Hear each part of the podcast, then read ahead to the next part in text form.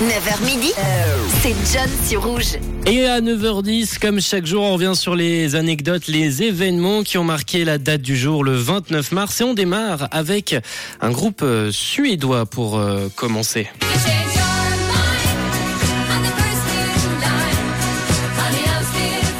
Eh, Déjà, il faut savoir que ABBA, à leur création, eh ben, ils partaient pas de rien. Benny et Björn travaillaient déjà ensemble dans un autre groupe et les deux chanteuses Agneta et Annie Fried avaient déjà un joli succès dans leur euh, carrière solo respective. Et la joyeuse bande se forme donc en 1972 avec comme inspiration leur propre prénom. Les deux A pour Agneta et Annie Fried et les deux B pour Benny et Björn. C'est de là que naît le nom ABBA. En 1972, le 29 mars plus précisément, on arrive au moment qui nous intéresse. Ils enregistrent leur tout premier single, c'est la chanson People Need Love.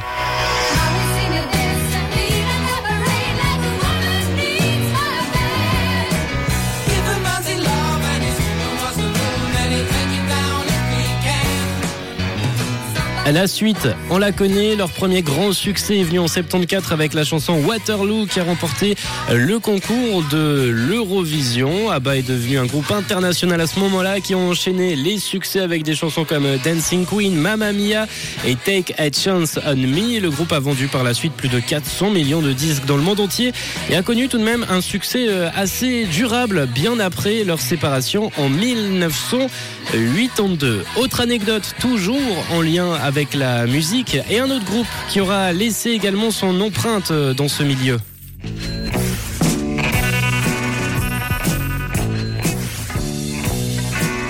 On est cette fois en 1973 avec le groupe britannique Pink Floyd qui nous ont balancé leur huitième album. C'est le légendaire The Dark Side of the Moon, album qui a d'ailleurs fêté ses 50 ans au début du mois.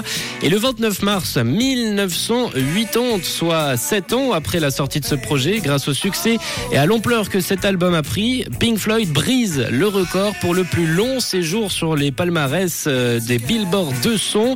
The Dark Side of the Moon passe 303 semaines dans le Billboard. Le record était euh, détruit et était précédemment tenu par euh, Tapestry euh, de Carole King en 1971. Bien que sa domination sur le classement n'ait duré qu'une semaine à la première place, l'album est resté classé au total sur le Billboard pendant plus de 900 semaines consécutives.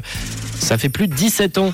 Il est resté dans ce classement entre 1973 et 1988. Une performance incroyable pour ce, cet album mythique signé les Pink Floyd. Et on termine avec Madonna qui faisait le 29 mars 1985 sa toute première apparition au cinéma.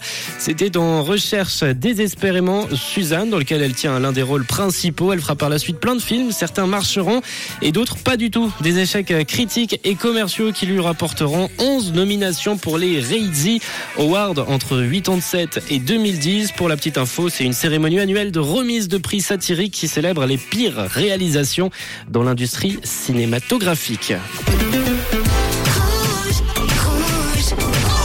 Une couleur. Une couleur. Une radio. Une radio.